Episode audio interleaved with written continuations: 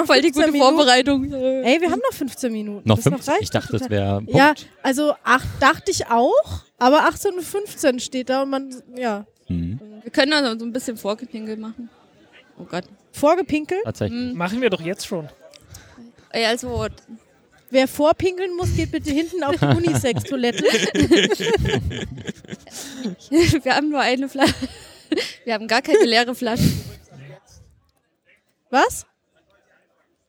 Wir können gleich anfangen, so in, in fünf Minuten? Ach so, ja, Ja. dann fangen wir einfach an. ah, guck mal, wir haben. Wenn es nicht live übertragen wird, dann ist ja eh alles egal, ne? Wie ist, wenn ich live übertragen? Ähm, Ich weiß es nicht. Oh, wir haben total tolle Fragen bekommen. Ja, wir haben ähm, eine Frage zu, gab es Ribozyme schon, ähm, wie, wie äh, entstanden Ribozyme in der Ursuppe? Das war Also- die eine Frage, die ich mitgeschnitten habe, die schon sozusagen eine Woche vor, also nach Nee, deiner ja, Ankündigung ja. direkt kam. Ja. Nee, aber ich kann dir ja gleich mal alle vorlesen. Ähm, und dann gucken wir mal. Also sollen wir einfach anfangen? Ganz schön schwere Aha. Frage. So, der, jetzt hängt hier ein Raumfahrt-Nerd in, in, in einem Bio-Dingens. Oh Gott. Ich habe immerhin mal, ich habe immerhin mal einen Grundkurs Bio an der Uni gemacht. Das gehörte so zum Wirtschaftsingenieurwesen dazu. Machen wir eine Begrüßung? Ähm, ähm, ja, Ja. also wir machen jetzt hier so den virtuellen Vorhang auf, wie wir das immer machen, weil die Zellkultur halt. ja ein, Dann betreten wir die Bühne und beantworten alle Fragen in Form einer Arie. wenn du das vorbereitet hast, kannst du das natürlich tun. Ähm, Wenn es das Libretto dazu noch, dann auch noch gibt. äh, Rezitativo, oder? Dann einfach nur. Genau. Hm. Ja. Ähm, Okay, dann ähm, müssen wir ihm ein Zeichen geben? nö, wir, wir nehmen schon auf. Ach so, wir nehmen schon auf. Na gut, dann äh, liebe Hörerinnen und Hörer, ähm, hier ist der inklusive Zellkultur-Podcast von 33C3. Ja, genau. Wir sind hier am Podcaster-Tisch zur besten Sendezeit während der Weisheit. Ähm, ähm, die da drüben noch ihr The äh, Thema diskutiert. Also genau. Guck mal, die haben noch gar nicht angefangen. Wir sind aber so strukturiert. Das kommt davon, dass wir lange im Labor gearbeitet haben und es da einfach nicht sein kann, dass man unstrukturiert ist. Vor Äh, allen Dingen, wenn man mehrere Versuche parallel hat. genau. Außerdem haben wir Kekse und Franzbrötchen. Ja, also falls ihr irgendwie Krümelgeräusche gehör- hört, das sind wir, werden wir uns hier vollstopfen. Genau. Und wir haben Gäste. Ja, Ja. können sich die Gäste kurz vorstellen? Ja, also ich bin äh, auf Twitter als @tp1024 bekannt. Äh, ansonsten, ich mache den Countdown-Podcast. Ich bin normalerweise so ein Raumfahrt-Freak und äh, äh, ja, freier Journalist. Ich bin Paul. Ich sitze einfach nur am Tisch und äh, studiere molekulare Biotechnologie Ach, wo studierst du denn? in Heidelberg. Ach, geil. Ja, Ja. da habe ich auch studiert. Ich weiß. Okay, gut. Gut, äh, dann hast du mich bestimmt schon mal angetwittert. Kann das sein? Äh, nein, noch nicht. Nein, noch nicht. Okay. Ja, aber es ist ein guter Studiengang. Ich habe nur den Master gemacht. Ich auch nur. Ja, Ja. Das, ist, das ist am besten, weil der Bachelor ist ziemlich hart. Richtig, das war anstrengend. Der Master ist auch ziemlich hart, aber cooler. Äh, je, je nachdem, wie man sich's legt. Ja, genau. Ja, krass. Krass. Einfach mal gesagt, so, jetzt kommt ihr her und dann und, und seid Gast, weil äh, wir sagen das so und dann Ich dachte mir, Ja. kann man sich ja mal. ist das ein molekularer Zell äh, ja, äh, genau. Was, was machen wir eigentlich hier auf dem Kongress? Ähm, also ich ähm, hauptsächlich hänge ich oben im Kidspace rum, weil ich irgendwie allein äh, alleine mit zwei Kindern hier bin und deswegen ähm, Wo hast du die jetzt eigentlich abgegeben? ähm, Freunde passen auf sie auf. ja, ich habe wegen Kinderbetreuung nachgefragt, aber sie meinten, es gibt nicht, gab noch nicht genug Nachfrage, um eine anzubieten. Ach, ah, schade. Nächstes Mal. Ah ja. Also Ja, wenn sich genug Leute finden, dann nächstes Mal. Aber das ist schon geil. Man kann ja auch als Kind viel lernen und genau die, diese Angebote finde ich persönlich auch immer am besten. Sieht jedenfalls sehr interessant aus. Hat es da schon Klagen gegeben von den Kindern? Ich glaube nicht, oder? Nee, die sind also nee, sind, waren schwierig, die gestern aus dem Bällebad wieder nach, äh, rauszukriegen, um nach Hause zu gehen. Also die haben direkt auch gleich Kopfsprung und alles geübt da.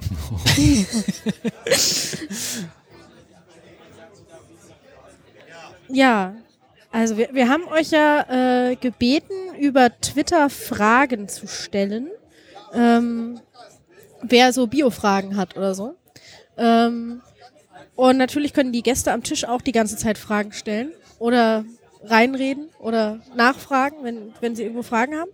Ähm, ich habe jetzt mal geguckt, also es gab eine Frage, die kam schon von ganz am Anfang und ich habe noch eine sehr interessante Frage bekommen. Ähm, die lese ich jetzt mal ganz kurz vor, weil man, das ist ja immer so das Problem mit Hashtags. Man hashtagt irgendwas und dann wird das gekapert von irgendwelchen komischen Menschen. äh, Schlechte Wortwitze machen. genau. Und Wie dieser, zum Beispiel ein gewisser Herr Kamelschwalbe. ja, der, der kommt gleich, oder?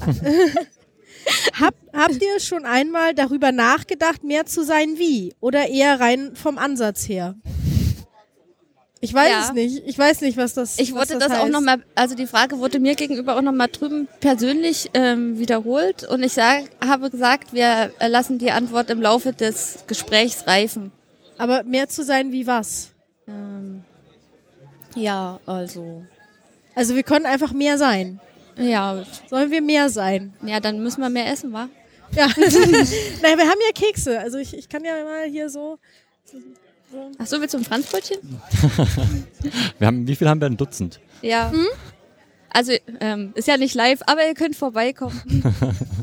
Also auf die Frage hin, hin ähm, äh, von äh, dem Dackel auf Twitter, ähm, Ed der Dackel, äh, der hatte nämlich die Frage gestellt, Franzbrötchen.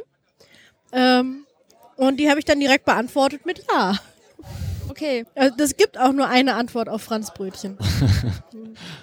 und ähm, Wenn man weiß, was Franzbrötchen sind. ja, du weißt nicht, was Franzbrötchen Jetzt sind. mittlerweile schon, aber Ah, okay. Ich habe zum Beispiel keine Ahnung. ich höre immer nur, dass die Leute davon schwärmen. sie sind sehr gut. Wir Normalerweise. machen jetzt Ich habe auch noch nie eins gegessen, muss ich ehrlich gesagt zugeben. dann macht ihr jetzt mal hier einen empirischen Versuch. Wir haben ja zwei Gruppen. Mm, ne? Okay, das ist jetzt nur ein halbes, weil es einfach gerissen ist. Nicht so Ähm, schlimm. Ja, Man kann es ja dann Muss gleich eh ums Mikro rumwickeln, insofern. so. Aber der TP kann ja mal, Ich Du kannst, mich, du kannst mich Ja, ja. übrigens auch Frank nennen. oder der Frank, der kann ja mal beschreiben, wie das aussieht. Nehme ich mir nämlich die andere Es Hälfte. sieht recht gewunden aus. Es riecht nach Zimt. Ja, Zimt ist enthalten. Es sieht Sehr ein bisschen gut. aus wie ein Zimt- Croissant. So ein, Ein, ein, ein Matschiges. zimthaltiges Gebäck. Ein bisschen wie so eine Zimtschnecke dann. Ein wenig matschig, aber das liegt vielleicht daran an der längeren Transportzeit. nee, nee, das soll matschig sein. Ah, das soll so, aha. Das, das soll matschig sein. Das ist auf jeden Fall ähm, matschig. Matschig zu genießen. Und es schmeckt nach Zimt. Ich finde, damit hat man eigentlich ein Franzbrötchen gut beschrieben. Ja gut, dann kommen wir ja ganz gut in Jo, Stimmung. Ne? Ihr wisst alle, dass ähm, Zimt als Af ja klar gerne. Also ihr wisst alle, dass Zimt als Aphrodisiakum verschrien ist. Echt? Gibt es irgendwas, das nicht als Aphrodisiakum verschrien ist? Ähm, Und ich hoffe, ihr seid nicht Ja, schwanger, weil Zimt Frage. soll angeblich auch Venen auslösen. nee, soweit ich weiß. nee. Ich trage höchstens Ideen schwanger. Na dann. Dagegen soll, ähm, hilft als Verhütungsmittel Aluhut, habe ich gehört. Ah, okay. Dachte, man verdünnt ein Baby ganz stark und tut dann das dann auf, ähm, auf Zuckerpillchen. Ein Baby.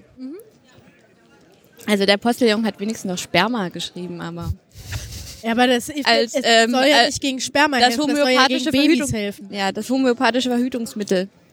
Die Ja. Anzeichen, ersten Anzeichen einer Schwangerschaft, diese Erstverschlimmerung, von der man immer hört, ne? Genau. Die Morgenübelkeit.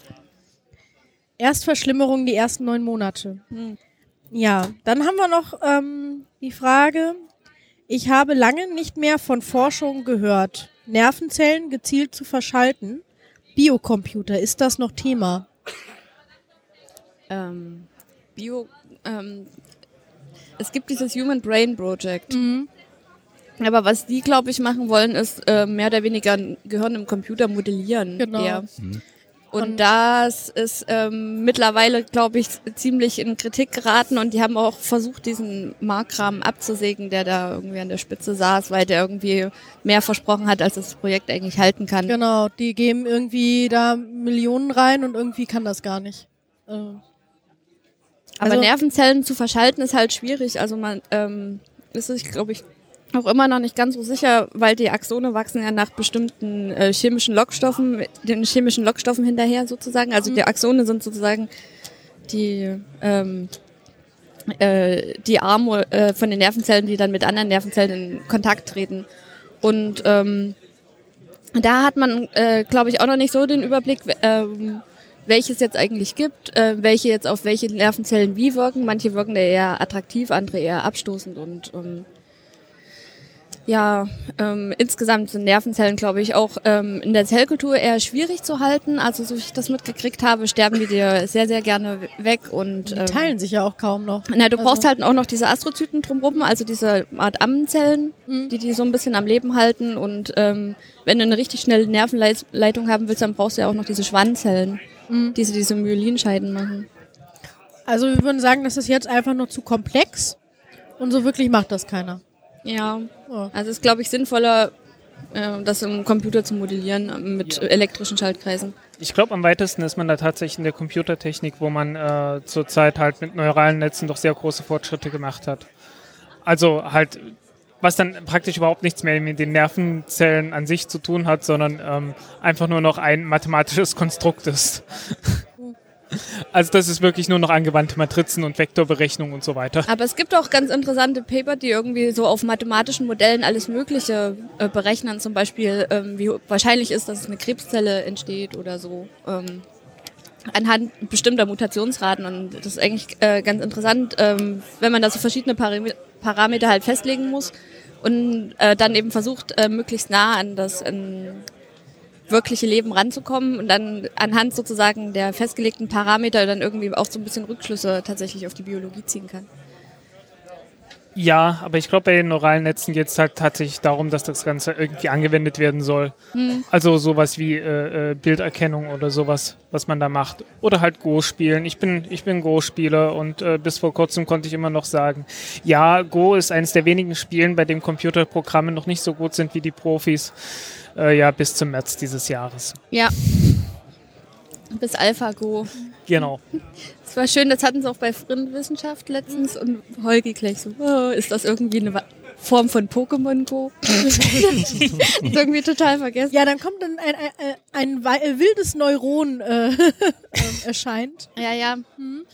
Ähm, Ja, nein, Sozusagen es, es ist ein, es ist ein, ein- Brettspiel. ja. ein asiatisches Brettspiel aus China kommt mit schwarzen und weißen Steinen, äh, das auf ähm, einem äh, Schach, also ein, äh, ja, auf einem Spielfeld mit halt Linien, die sich kreuzen, quadratisch äh, Ja. gespielt wird. ja, ja. Sehr lustiges Zeug. Äh, Ich habe ja mal ein Hiwi gemacht äh, am Biomedizinischen Institut in Heidelberg, äh, MPI. Und da haben wir äh, so Zelltracing gemacht. Und zwar waren das Neuronen, die, ähm, wo wir einen Stack hatten. Die hatten halt einen Stack aus Retina genommen. Ähm, also der ähm, von, vom, äh, von den Nerven im Auge. Und haben dann äh, da einen Cube ausgeschnitten, also einen, einen kleinen Würfel. Und den haben sie dann immer äh, abgeschabt und dann mit dem Elektronenrastermikroskop gescannt. Also, Und ja, klingt auch spannend. genau. Und Wir haben irgendwie mal am Tierphysiologie- oder Zoologie-Praktikum Pyramidenzellen angefärbt. Also irgendwie auch irgendwie so einen Farbstoff reingespritzt und dann hinterher so Schnitte gemacht. Einfach nur genau, tatsächliche das reale Schnitte mit Mikroton. So. Ja, nee, wir haben das dann, also wir, wir hatten nur noch den Stack und den konntest du dann eben in alle Richtungen durch, durch, durchstreifen. Und da haben wir dann ähm, diese einzelne Zellen immer verfolgt. Und da konnte man dann sehen, was das für eine, ähm, für eine krasse Verästelung auch von diesen, von diesen Nervenzellen ist. Also wie krass das eigentlich ist und wie krass die verschaltet sind. Also das kann man sich eigentlich wirklich nur so als Baum vorstellen, weil es so stark verzweigt ist. Ähm, und da muss man sich dann überlegen, dass da 20 Milliarden andere Bäume reingreifen in dieses, in diese Verästelung und da diese Zellen wieder berühren. und sich mit denen austauschen. Ich hatte auch vorhin noch eine Frage, die ein bisschen so in die äh, Richtung geht, gelesen, und zwar ähm, irgendwas mit Gedanken, wie sozusagen Gedanken entstehen oder auch ges Wissen gespeichert wird. Ähm, das funktioniert, glaube ich, so viel ich weiß, hauptsächlich über so eine Feedback-Loop, Feedback-Loops im Hippocampus, wo Nervenzellen sozusagen im Kreis geschaltet sind und je, äh, je öfter ein Signal da durchgeschickt wird, desto äh, stärker ist dann halt ähm, die Verschaltung, äh, desto eher ähm, wird halt, äh, desto schneller wird er dann auch durchgesch äh, durchgeschickt, weil dann eben an diesen Synapsen, also diesen Verbindungen zwischen zwei Nervenzellen, zusätzliche Rezeptoren ähm, ausgebildet werden.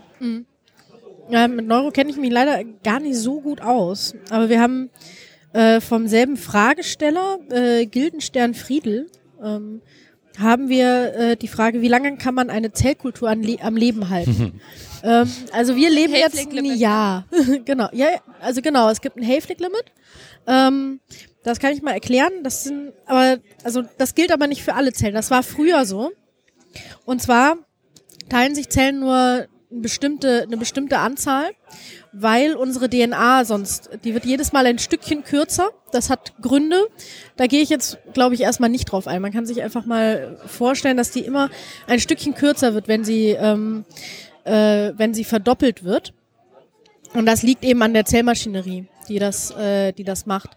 Und ähm, mit jeder Zellteilung wird es kürzer. Das heißt, irgendwann ist die DNA so kurz, dass Gene davon betroffen sind und ähm, oder betroffen wären und dadurch sagt die Zelle dann so, nö, jetzt ist hier zu Ende, jetzt machen wir Schluss. Und die Zellen teilen sich nicht mehr und werden seneszent. Also seneszent äh, heißt eigentlich gealtert, ähm, bedeutet hier aber einfach, dass sich die Zellen nicht mehr teilen und einfach nur nur noch ja rumsitzen und äh, vor sich hin metabolisieren. Also sie sie sind sie leben noch, aber sie machen nichts mehr. Und So ein dieses, alter Opa am Kamin halt. Genau, genau. Mhm. Und ähm, das Interessante ist, ähm, wenn man ihnen zum Beispiel, äh, man kann das überbrücken, indem man äh, Viren äh, nimmt und diese mit den Viren ähm, die Zellen quasi ein bisschen umprogrammiert, damit sie dann länger ähm, äh, damit sie dann länger leben oder Krebszellen zum Beispiel, die können sich ewig teilen. Also ja, Ja, wie ist es mit den HeLa-Zellen? Die gibt's ja schon, Ja, ich habe gerade genau. nachgeschlagen, seit 51. Ja, ja, das war ja die spontane, die erste spontane Zelllinie, die einfach weitergewachsen ist. Das liegt nämlich an dem Virus, ähm, äh, mit dem die infiziert wurden. Das ist ja äh, hier HPV, ja. Ah, ja. Und ähm, HPV schaltet quasi den programmierten Zelltod aus. Deswegen ist er ja auch stark äh, kanzerogen. Also der hat zwei Proteine, E6 und E7 äh, heißen die. Also das ist ein Virus, der Frauen an der ähm, Gebärmutter ähm, infiziert. Der kann aber auch den, die Speiseröhre oder den äh, alle möglichen Weichteile. Je nachdem, welchen so- Sektor Allpraktik man Genau, genau, genau, ja.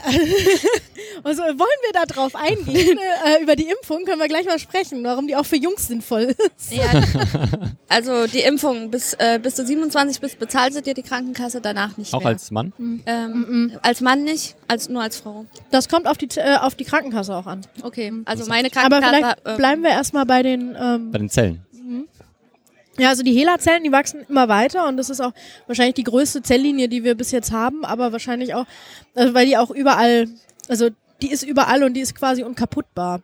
Also ähm, die ist, äh, die ist so robust gegen alles, dass die sich auch in andere Zelllinien, die wir im Labor haben, also wir arbeiten ja im Labor mit äh, verschiedenen Zelllinien und die äh, setzt sich da gerne mal rein, wenn man da nur ein kleines bisschen schludert.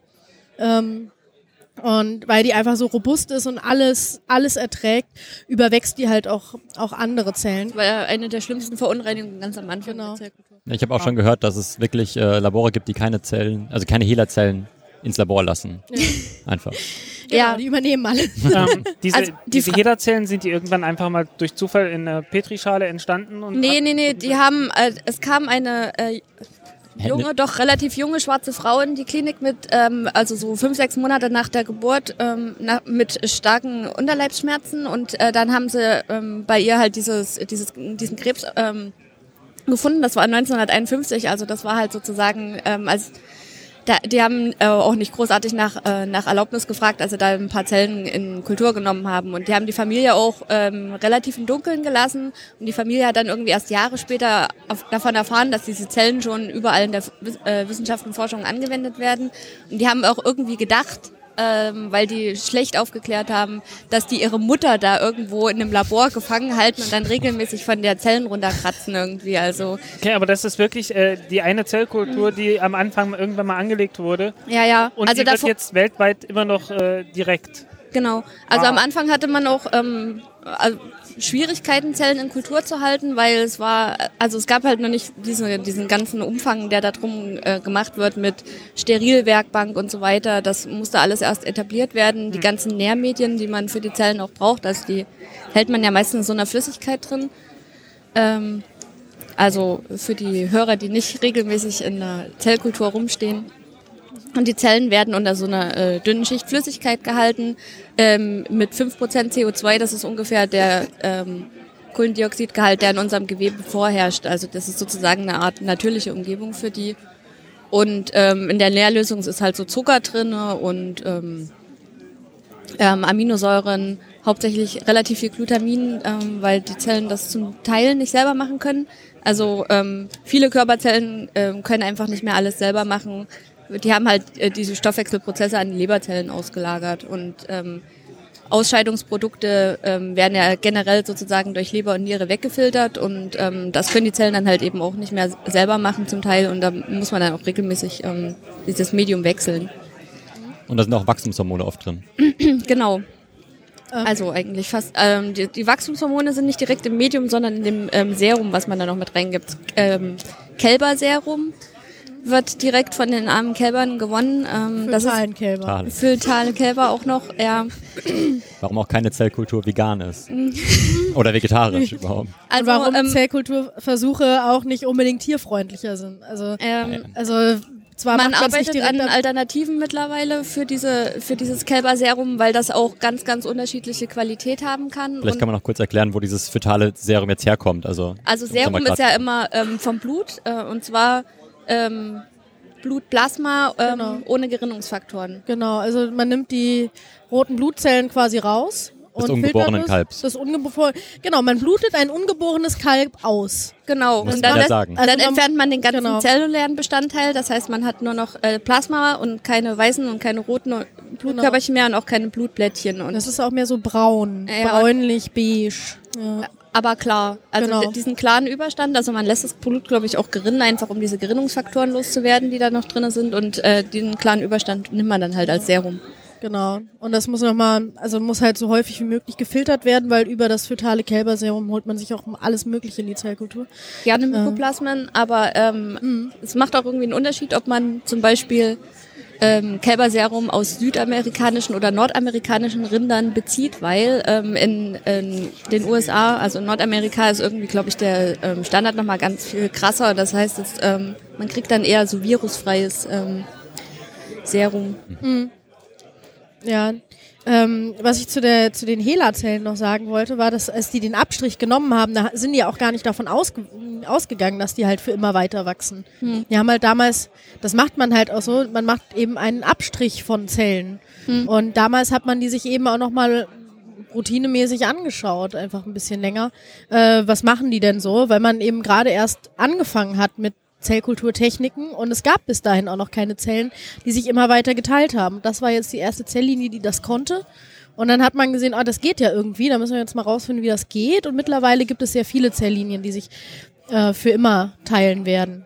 Ja, man kann das auch äh, künstlich herbeiführen, indem man die tatsächlich mit irgendeinem Virus dann Genau, infiziert oder mit einem Plasmid oder ähm, welche Möglichkeit es doch eigentlich hauptsächlich irgendwelche ja, oder Adenoviren halt, nimmt man Oder halt. Krebszellen. Ja, Also Also mittlerweile gibt es für viele verschiedene Gewebearten eigene Ja. Zelllinien. Ja.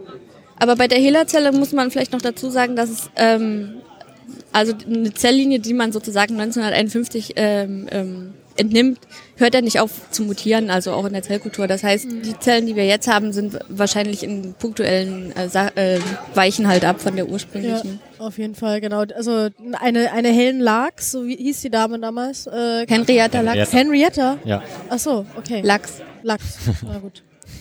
Ich dachte Helen. Nee. Nee, Moment. Äh, Ja. Henrietta Lachs. Ja, Steht auf okay. Wikipedia zumindest. Okay. Ich, ich, ich bin dumm. Alles gut. Ähm, ja, auf jeden Fall könnte man die da nicht mehr draus klonen. Das war nämlich damals äh, in der Zellkultur, äh, im Zellkulturpraktikum damals an der Uni meine erste Frage. Ob gleich, mal, gleich mal gucken, was kann man damit anstellen. Wie viel, wie viel Generationen äh, ist die jetzt schon von der, äh, von der ursprünglichen Kultur entfernt?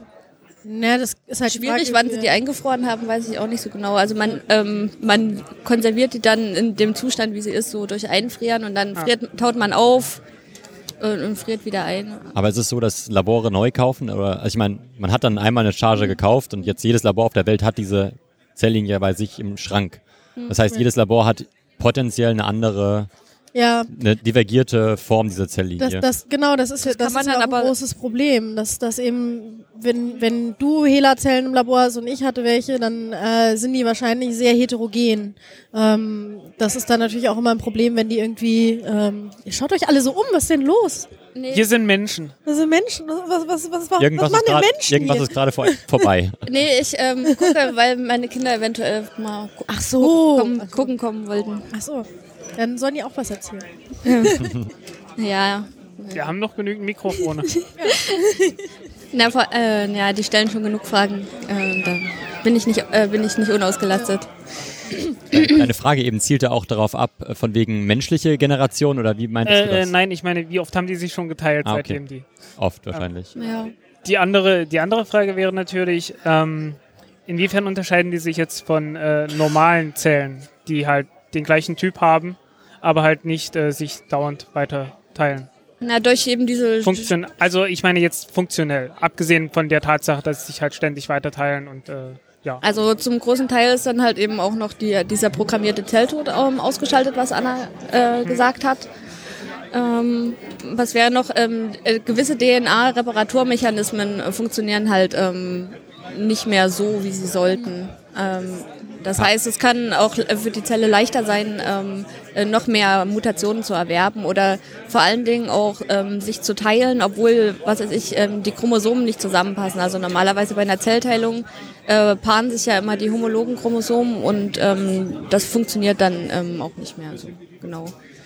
Okay, also es ist schon eine sehr Also- spezielle Ja, Zelllinie. also die stückeln sich dann ihre eigenen Chromosomen aus den Bruchstücken, die da so im Kern rumschwimmen, teilweise zusammen.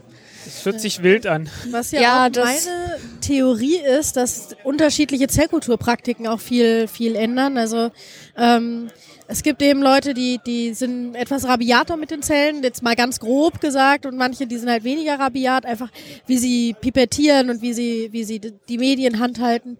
Genau, und ähm, da kann man sich natürlich auch heranzüchten, wie die Zellen am besten, äh, also wie man die Zellen gerne hätte. Wenn man rabiat ist, dann, dann überleben halt auch nur die Harten.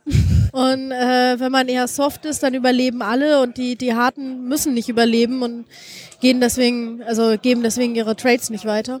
Also ist mehr so eine Theorie. Ich glaube, da wird auch nie jemand nachforschen. Weil Ich glaube, da hat jemand nachgeforscht, weil ich meinte irgendwie mal gelesen zu haben, dass irgendwie innerhalb auch einer Krebszellpopulation irgendwie nur so 10% wirklich aggressiv sind.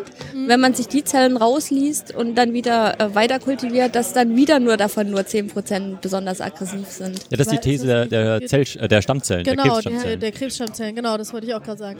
Also, ja, aber ähm, tatsächlich, ähm, dass man durch dieses Aussortieren ähm, nicht, äh, nicht wirklich einen aggressiveren Krebs kriegt oder ähm, aggressivere Zellen. Also ich meinte das Oder jetzt auch mehr. Zellen, ich weiß es nicht so genau. du, du meinst jetzt, wenn, wenn du wenn du die dann in eine Maus einpflanzt, also Zellkulturzellen. Ja, ich ähm, bin gerade auch nicht so ganz sicher, wie die das gemessen haben. Wahrscheinlich irgendwie so Transplantationsexperimente. Ja, also das ist tatsächlich so, dass es halt eine Pop Subpopulation gibt, die kannst du auch raus, äh, rausfischen. Und wenn du die eben nimmst, dann bildet die Metastasen und die anderen dann über machen eigentlich überhaupt nichts oder so, ein, so einen kleinen Tumor und, und sonst nichts und sind eigentlich nicht aggressiv. Und äh, das liegt daran, dass halt nur ein kleiner Teil der, der Zellen tatsächlich ähm, diese Tumorstammzellen-Eigenschaften hat, was, was anderes ist als Stammzellen, ähm, sondern einfach nur dadurch, dass sie halt den Tumor immer wieder aufbauen, ähm, Stammzellen sind. Und deswegen hat man ja oft so äh, nach einer Chemotherapie äh, kommen dann wieder ähm, neue Metastasen beziehungsweise neue neue Krebszellen oder neue Krebsgeschwüre gewachsen, weil man eben ähm, zum Großteil nur die äh, trifft, die ähm, die eh nicht so schlimm sind und die kleinen blöden Biester, ähm, die teilen sich in dieser Zeit gar nicht. Das heißt, die werden nicht getroffen, weil die Krebszelltherapie meistens auf, ähm, auf sich teilende Zellen ab, äh, absieht und äh, abzielt und äh, dann, ähm, dann diese ruhenden Zellen werden dann wieder aktiviert, wenn sie merken, oh, mein Tumor ist weg, mein schöner Tumor ist weg. Jetzt muss ich ja hier mal wieder aufbauen und dann hat man dann den Salat. Das nennt sich dann Rezidiv. Also da wächst sie dann wieder, äh, wächst er dann wieder. Ja, Okay, wollen wir noch mal ein paar andere Fragen machen? ja gerne. Mm, Geht es jetzt los? Ja, Wir sind im vollen Gange. genau. äh, okay, dann sind noch ein paar Wortwitze und dann ist das mit den Ribo Ribozymen. Genau, dazu habe ich keine Ahnung. Ribozyme. Ja, also ich weiß, was ein Ribozym Das kann man ja ist. kurz erklären, kurz. Also Ja. ich musste, äh, ja. Willst du das erklären? Nee, ich kann das jetzt nicht doch, gut doch. erklären. Nee. Ja, klar, kannst du das. nee. Ey, komm. Also, nee, ich studierst hier molekulare Also. Ribozyme sind RNA-Moleküle, die eine Funktion übernehmen können. Genau. Richtig. wie ein Enzym. Was ist eine RNA, muss man vielleicht noch kurz Genau. erläutern? Ja, RNA. RNA. Also ähm, für die, die nicht regelmäßig unseren Podcast hören, Ich weiß, ich weiß ja nicht. eine RNA ist ähm, analog zu einer ähm, DNA so eine ähm, Nukleinsäure.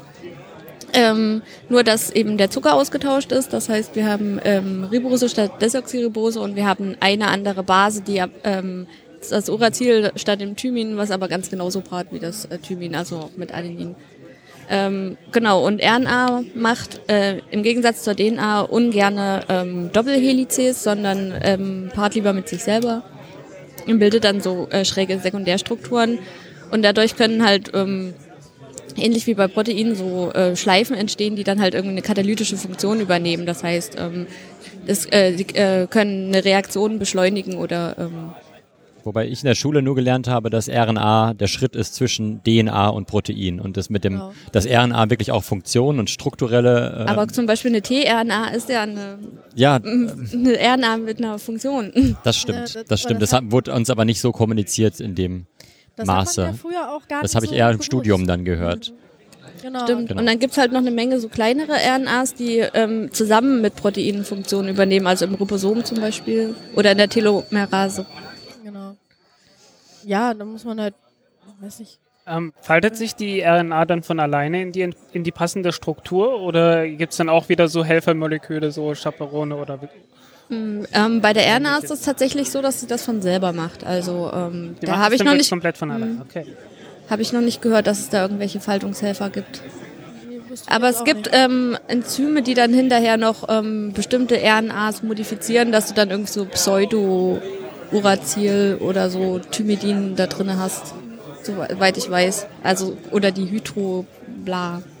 Ähm, in, vor allem in diesen tRNAs sind da irgendwie so funktionelle Schleifen. Auch Ribozyme enthalten doch auch Proteinbestandteile manchmal, aber sind halt katalytisch. Also die Region, die etwas macht, ist aus RNA, aber sie können irgendwie stabilisiert werden durch ähm, Proteine. Ja, also ich glaube, wir haben das irgendwie einigermaßen umfassend festgelegt, was ein Ribozym Genau. ist. Aber wie es äh, es in der Ursuppe entstehen konnte, ist irgendwie, äh, glaube ich, ähnlich wie bei Proteinen oder anderen zellulären Strukturen unklar einfach.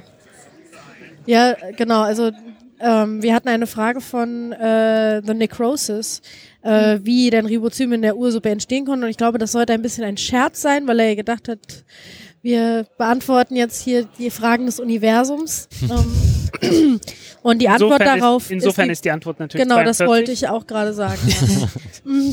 Aber bei dir steht 1024.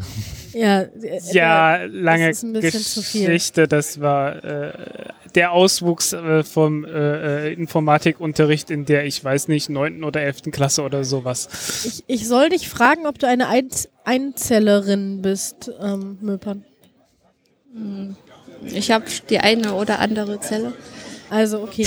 Lieber Kamelschwalbe, die Möpern hat mehr Zellen als nur eine. Ähm, ja, so haben wir das auch beantwortet. Ähm, und dann war, kam noch eine Frage, die kam ohne Hashtag. Vor allen Dingen auch schön gegendert, ne? So eine Einzellerin. Ja, ja, ja, also was, also sind, haben Zellen ein Geschlecht?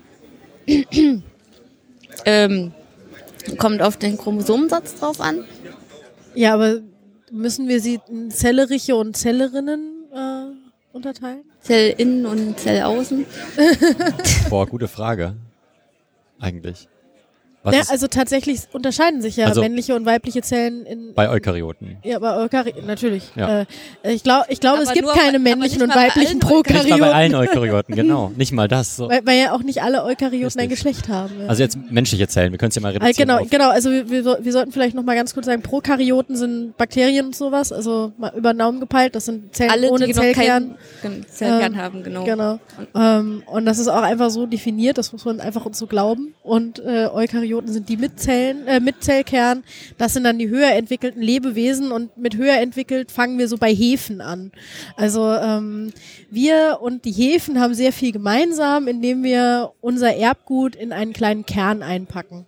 Und ähm, Hefen haben sogar auch, glaube ich, Geschlecht. Äh, also Ja. Paarungstypen halt, Alpha und A zum Beispiel.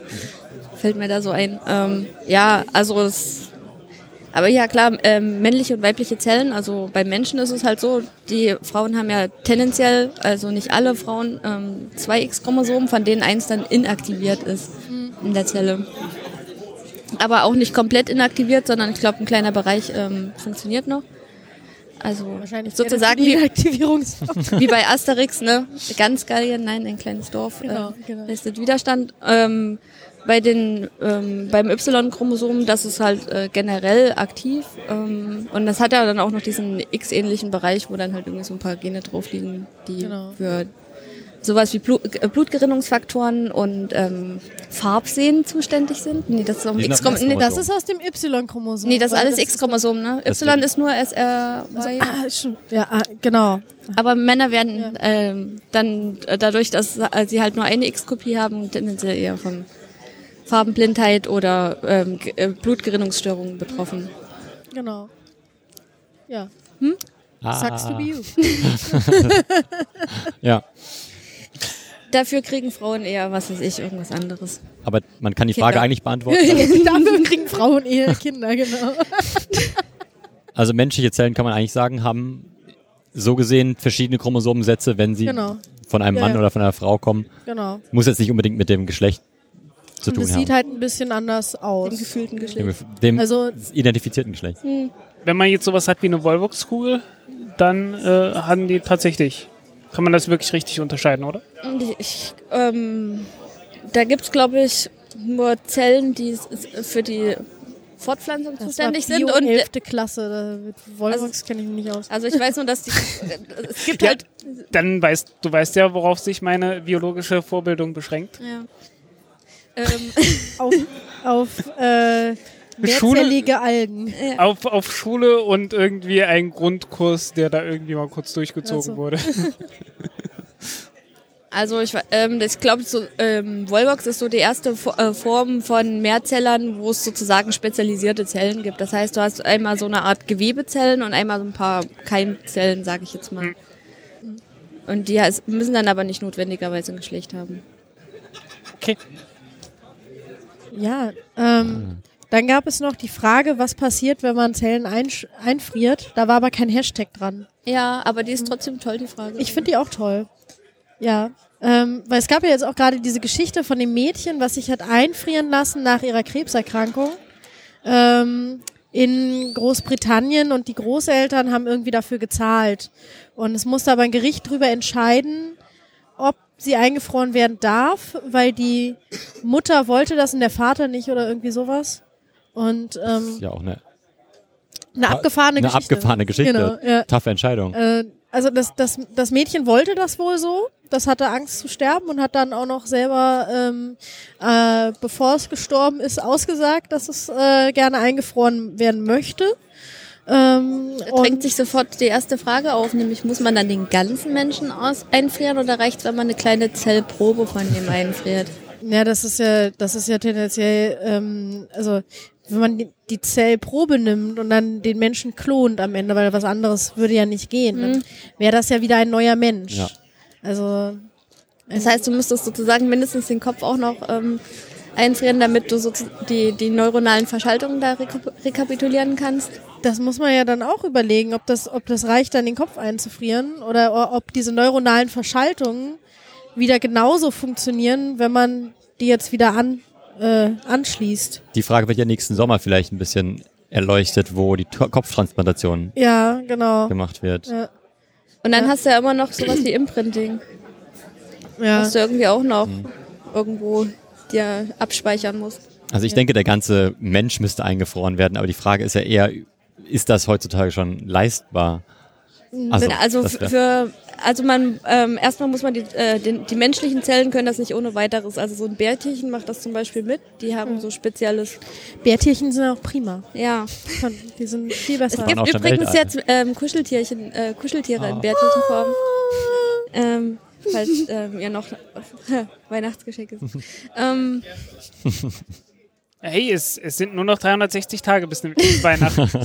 ich wollt, so, man kann auch sagen, es ist in der Post hängen geblieben. Ma macht, euch, macht euch nicht den Stress, fangt jetzt an mit Weihnachtsgeschenken. Die sind jetzt auch deutlich Schiebt alles auf streitende, streikende Amazon-Mitarbeiter. oh, die haben das noch ziemlich gut hinbekommen vor Weihnachten. Also Ja, wir haben am 24. noch Lieferungen bekommen, ja. Dass es dann noch Leute gibt, die die dann auch austragen wollen. die wahren Weihnachtsmänner Hm. und Frauen. Die sind halt gelb. So ist es halt heutzutage. ja, irgendwann kommen dann die Kinder. Mami, Mami, ich habe den Weihnachtsmann gesehen. Ne, der Weihnachtsmann ist nicht mehr von, von Coca-Cola, sondern von DHL. Das ist doch. Ja, bei uns stand da im, im speckigen Mantel mit drei Tage Bart und Alti-Tüte vor der Tür. Aber es ist auch Ghetto, wo wir wohnen. Nee, war ein Scherz. Es war nur ein Typ, der seinen Hund ausgeführt hat. Aber wir haben gerade auf den Weihnachtsmann gewartet und der blieb vorm Haus stehen. Die Kinder sind hingeraten und oh, Weihnachtsmann. Aber dann kam halt eben doch noch der, der bärtige Rotmantliche.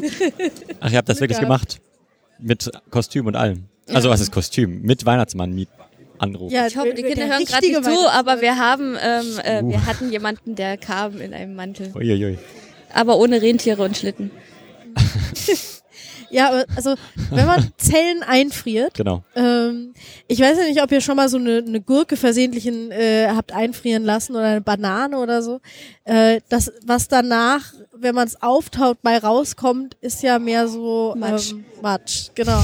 Ja. Und so ähnlich funktioniert das auch beim Menschen, wenn wir Dinge einfrieren, ähm, also Zellen so, dann äh, dann bilden sich in den ähm, das dann bildet sich aus dem Wasser in den Zellen ein Eiskristall oder verschiedene Eiskristalle und die machen die Zellen kaputt. Also die sind so scharfkantig, dass die einfach die ähm, die Zellmembran zerschneiden. Ich nehme an, das Wasser dehnt sich ja auch ein bisschen aus, Genau, die Zelle einfach gesprengt genau, wird. Genau, Teil. die platzt dann auch gerne mal. Ähm, und gehen somit kaputt.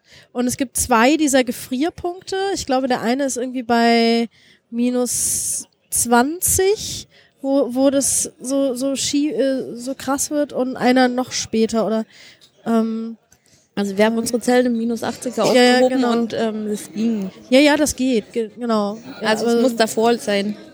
ja, Und du musst schnell über diese Punkte drüber Genau. Nee, du musst doch langsam einfrieren und schnell auftauen. So habe ich das gelernt. kommen oder so. Genau. Verschiedene wir haben so Protokolle ein, mittlerweile. Also Für bei- verschiedene Supplements. wir hatten so ein ganz, also zum, zum einen muss man Gefrierschutz dazu tun. Das kann man, äh, kann man zum Beispiel Glycerin zu nehmen oder DMSO. Die, die, Die Methylsulfoxid. Genau, Oh. ja. Und ähm, ich jetzt auch gewusst. Aber Ja. Frau Möpern hat einfach eine größere Klappe als ich. Das ist einfach. Er hat auch äh, vor nicht allzu langer Zeit für ihre Doktorprüfung gelernt. Also Ja. Ja, ja und, und äh, das sorgt dafür, dass das eben nicht so stark passiert, dass eben keine, ähm, keine äh, äh, Eiskristalle entstehen, aber das ist auch sehr toxisch für die Zellen trotzdem noch. Und ähm, deswegen gibt es auch, also, also wenn man das jetzt bei einem ganzen Menschen machen würde, dann müsste man ihn komplett in DMSO einlegen oder in äh, Glycerin. Und das ist, glaube ich, das dann wieder loszuwerden, ist, glaube ich, noch so ein Problem. Und dementsprechend kühlen die die Menschen einfach nur wirklich runter. Also da ist, glaube ich, also ich weiß jetzt nicht, wie es momentan gemacht wird, aber eigentlich wird nur möglichst schnell eingefroren. Aber In der Hoffnung, dass, wenn das dann aufgetaut wird, man eine Lösung hat, wie die Zellen nicht kaputt na, die werden jetzt sicherlich so einfrieren, dass sich eben keine langen Eiskristalle ausbilden, die die Ja. Zelle Membran, also weil dafür Ja. gibt's sicherlich dann auch keine Lösung, auch nicht in 100 Jahren. Das Also ma- das- Ja, ja wenn es schon. Also Wenn's kaputt klar, ist, ist wenn's- kaputt. Genau, wenn es kaputt ist, kaputt. Also ähm, tendenziell friert man, glaube ich, auch immer eine große Zahl an Zellen ein und hofft dann, dass ein gewisser Prozentsatz einfach überlebt, den man wieder auftaut. ja, bei Menschen halt schwierig. Ja. Also, Also bei einem ganzen Menschen ist es dann schon. Ja. Also ich, ich wüsste halt auch nicht, wie man das dann macht. Also äh, ob es da eine Möglichkeit für gibt, das zu unterbinden schon. Aber die haben Also ja schon ähm, Möglichkeiten gefunden, weil es lassen sich ja schon Leute einfrieren. Ja, ja die lassen sich einfrieren, aber Aber die, auftauen noch nicht. zum einen lassen sie sich Es nicht gibt auftauen und zum Viele anderen Leute, äh, die sehr gern sehr viel versprechen, wenn sie dafür bezahlt werden. Ja. Wenn das, also kann natürlich sein, dass die dann irgendwelche Möglichkeiten haben, aber ähm, das ist eigentlich der Punkt, weswegen man sagt, dass das nicht funktioniert. Ja, ich glaube, unser einer äh, Bioethik-Professor meinte irgendwie auch mal, dass die Privatpatienten und reichen Patienten immer so ein bisschen die Versuchskaninchen auch sind. Also ähm, die probieren schon mal sozusagen vor allen anderen aus und Ja. wenn es dann ähm, funktioniert, dann wird es meistens auch äh, relativ schnell so billig, dass es für alle ähm, erhältlich ist. Also gutes Beispiel ist sowas wie Augen lasern lassen, um ähm, Sichtigkeiten zu regulieren, äh, reg also zu korrigieren und so ein Kram. Ähm, ja, wir haben noch eine letzte Frage, die, ähm, die wir ernsthaft oder nicht so ernsthaft beantworten können. Und zwar ähm, Proteinfalter sind das eiweißreiche Schmetterlinge. Kommt von Kamelschwalben. Ach so. Also erstmal, es gibt Proteinfalter, das sind ähm, auch wieder Proteine, die ähm, fa- fehlgefaltete Proteine in die richtige Struktur helfen. Und es gibt eiweißreiche Schmetterlinge, aber ich habe sie noch nicht probiert. Und die haben auch verschiedene Aufgaben. Ah, die Flügel würde ich nicht mitessen wahrscheinlich. Da ist nicht so viel Eiweiß drin, glaube ich. Aber vielleicht sind die schön, wenn man sie kandiert oder so. Haben wir irgendwie, ähm, müssen wir zum Schluss kommen? Nö. Eigentlich haben wir doch bis, bis 19.15 Uhr sogar. Ja, guck, der Mann, der Mann nickt. Der junge Mann. ah, der, der junge Mann mit dem im Kontrollzentrum hier. Kinderarbeit, ey. ja. Aber kompetent. Von daher, kompetente Er, stra- er Kinderarbeit. strahlt Kompetenz aus, ja. Und ähm, ja, ich, ich könnte jetzt viele böse Dinge sagen. Nein, nicht über dich. Ich meine, du, kannst, Arbeit. du könntest immer viele äh, böse Dinge sagen. Äh, hier von den Plätzchen sind auch ein paar Kinderarbeit. Ja, Von meinen eigenen ja. Kindern. Ja, so, so werden die also äh, verwendet dann. Ja, wozu hat man sie? Also ich meine, Ja, ja, wenn man sie schon mal hat, kann man sie auch anwenden. ja. Die Minions. Ja. Du wolltest eigentlich noch was zu den Sinnen erzählen, ne? Also ich dachte, wir hatten irgendwie dieses Jahr äh, keine Weihnachtsfolge und ähm, deswegen, Weihnachten ist ja immer so ein Fest der Weihnachtsfolge Ja, das liegt daran, dass wir letztes Jahr recht, äh, recht kurzfristig vor Weihnachten gestartet sind. Ja, also Weihnachten ist ja irgendwie immer so ein Fest der Sinne, sagt man ganz gerne. Und immer das Fest und der Be- Liebe. und Besinnlichkeit. ja, Ähm, und da könnte man ein bisschen was zu, zu Sinnen machen. ja. Also nicht von Sinnen, aber mehr Heller zu. von Sinn. Ja, heller. Aber es bleibt gleich das Licht. Zehn Mm, Minuten haben wir noch. Ach so. okay. Ja. Ja, also ähm, so auf Anhieb würde dann natürlich auch beim Thema Weihnachten äh, Geruchs- und Geschmackssinn einfallen. Ähm, Was ja viel miteinander zu tun hat, ne? ja, ja, bei, äh, beim Kochen. Also äh, man hat eigentlich nur diese fünf äh, Geschmäcker, die man äh, feststellen kann. Ähm, Macht die Nase. süß, sauer, salzig, bitter und ähm, Umami, also fleischig, würzig. Dieses, dieses Glutamat, was man schmeckt. Herzhaft, ja, ja. Ähm, genau, und äh, den Rest übernimmt tatsächlich die Nase. Bei uns nicht so viel, bei anderen, äh, bei anderen Tieren halt viel, viel mehr. Ja. Dafür können die zum Teil, ähm, dafür können wir einigermaßen ganz gut äh, sehen. Ähm, Ich nicht. ähm, während zum Beispiel, glaube ich, Hunde eher so monochrom sehen. Aber selbst bei Menschen gibt es da beim Sehen Unterschiede und das finde ich eigentlich recht interessant. Also, dass ähm, einige Stämme nicht die Farbe Blau sehen können. Die sehen dafür total viele verschiedene Grünschattierungen. Die, die Griechen hatten auch noch nie ein Wort, also die alten Griechen hatten kein Wort für Blau. Und Cyan ist kein Wort für Blau. Also das ist vielleicht jetzt ein neues Wort, aber sie hatten damals kein Wort für Blau. Okay, Sie nannten also es Bronze. niemals sagen, ich ähm, bin blau, weil Nein. ich äh, zu, äh, Dio Dionysos äh, zugetan bin. Genau. Sie haben dann nur gesagt, sie sind Dionysos zugetan, dann wusste eh schon jeder, was abgeht. nee, äh, also tatsächlich, also g- genau, und dann Stämme, die nicht blau sehen. Ich glaube, im Chinesischen war es auch so. Hat auch eine ganze Weile gebraucht, bis da irgendwann mal ein Zeichen für Blau aufkam. Ja, vielleicht, weil blau und grün so ähnliche Farben sind. Also, Ähm, ich, nee, ich glaube, die, diese ähm, die, ähm, Rezeptoren liegen auch ähm, vom Spektrumsbereich recht nah beieinander, weil ähm, das wohl so war, dass irgendwelche Vorfahren von uns also nur zwei Rezeptoren ähm, hatten und äh, weil der eine verloren gegangen ist und dann hat sich dieser grüne sozusagen verdoppelt und ein bisschen auseinander entwickelt oder der blaue. Also Vögel haben zum Beispiel noch, äh, haben sogar, glaube ich, vier Farbrezeptoren, können so ein bisschen in, in das Ultraviolette noch mit reingucken.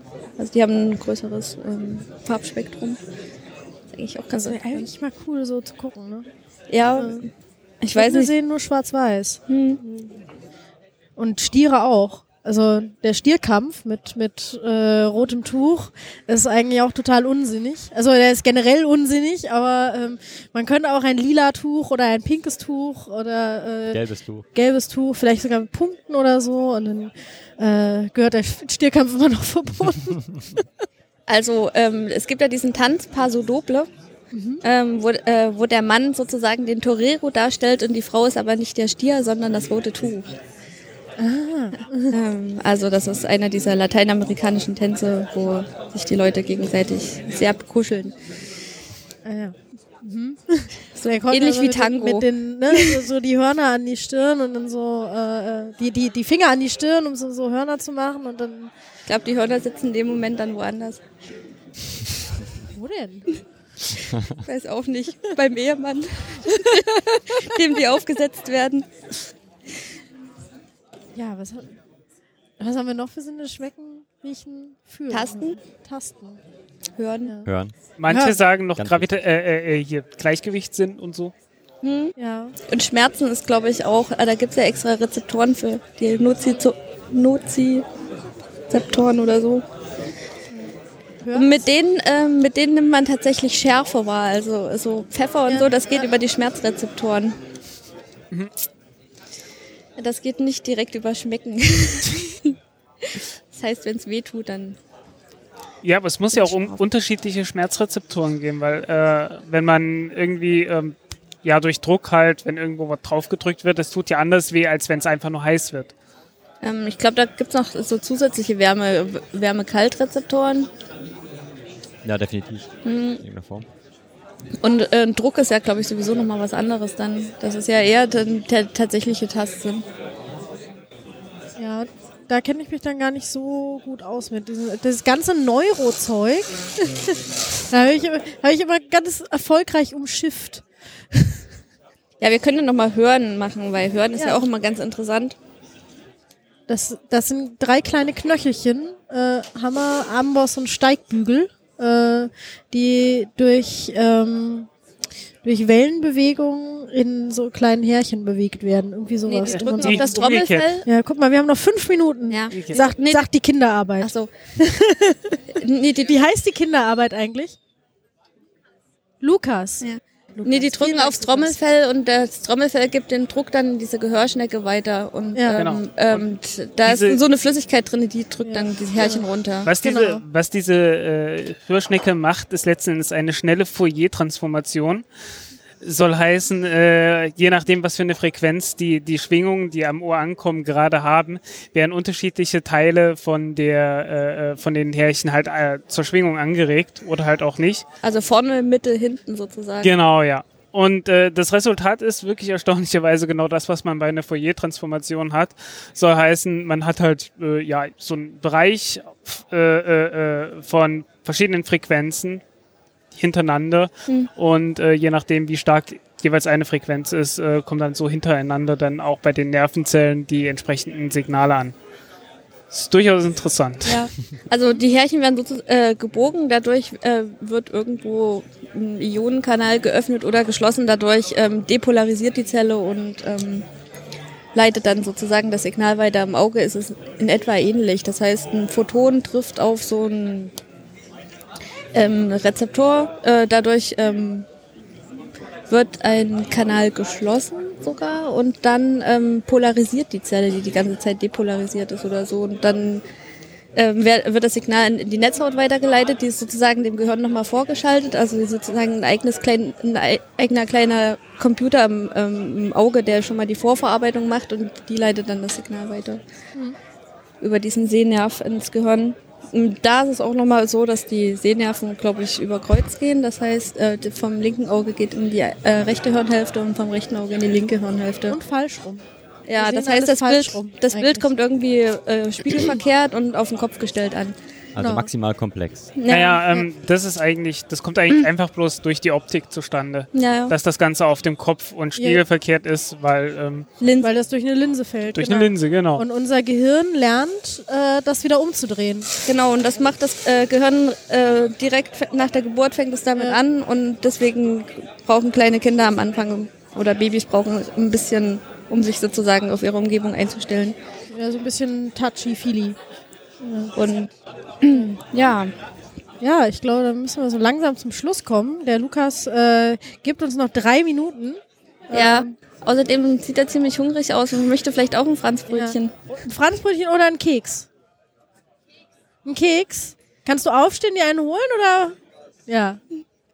So. Will hier noch jemand ein Franzbrötchen oder ein Keks? Also es sind die Franzbrötchen von ihm, dann müsst ihr ihn fragen, ob ihr den äh, vom Dackel, aber ich glaube, ob er jetzt selber elf Franzbrötchen. Da hinten meldet sich jemand. So, hier haben wir noch. Ich glaube zehn, wir hatten noch zwei. Dann wird aber dein Laptop dreckig hier. Franzbrötchen. Hä? Ja, du kannst auch einen Keks haben. Der Lukas hat einen. So. Hier, Kekse. Der Elektrobier? Nein? Ja, dann ja. beenden dann wir mit dem Geschmackssinn genau, sozusagen. Genau. Ihr, ihr schmeckt jetzt den sechsten Gesa äh, Geschmackssinn. Zimtigkeit. ich, ich höre dich nicht, Erik. Ja, ja, wir haben okay. noch ein Franzbrötchen da. Hier, nimm dir aus der Tüte. Du kannst gleich die ganze Tüte haben. Mhm. Nee, nee, nicht die ganze Tüte, was raus. Ja, das war das letzte. Oder möchtest du die Zimtreste da zusammenkratzen? Also ich meine, nicht, noch, dass du ein Aph Aphrodisiakum nötig äh, hättest oder so. Oder glaube ich. Irgendjemand also, hier. Was? Wir haben noch eine Minute. Der Lukas ist sehr, sehr streng. Ja. ja. So, jetzt Eigentlich sollte das ja der Vanilla Chief machen. Das wurde uns so angekündigt. Und der hat das einfach ausgelagert an den, äh, an den jungen Mann. Ähm, aber ja, dann. Äh, Über Vanille haben wir übrigens gar nicht so viel Informationen. Deswegen können wir jetzt gerade den äh, Vanille Chief gar nicht so ähm, zellkulturmäßig dissen. Doch, es ist eine, äh, ist eine Wurzel von irgendeiner Orchidee, ne? Ja. Und er ist, der, er ist der Chef dieser Orchidee. Ja, ja. Ist doch schon mal Weißt du, was Orchidee heißt? Das könnt ihr jetzt googeln. Wir danken für eure Aufmerksamkeit. Wir danken unseren Gästen, dem Vielen äh, Dank. Frank und dem äh, Paul. Paul, genau. Sehr gut. Ähm, ja. Ja, ähm, wir werden irgendwann demnächst auch mal wieder eine neue Folge veröffentlichen. Genau. Ähm, die kommt dann aus dem Sommer. Retrofuturistisch. Ja, ja. Ja. Aus dem Sommer von diesem Jahr, veröffentlicht wahrscheinlich im nächsten Jahr. genau. Im ja, Sommer. passt ja alles. Sehr gut. Ja. Dann, Dann viel Spaß beim Nachhören. Ja. Das sagst du ja immer. Tschüss. Tschüss.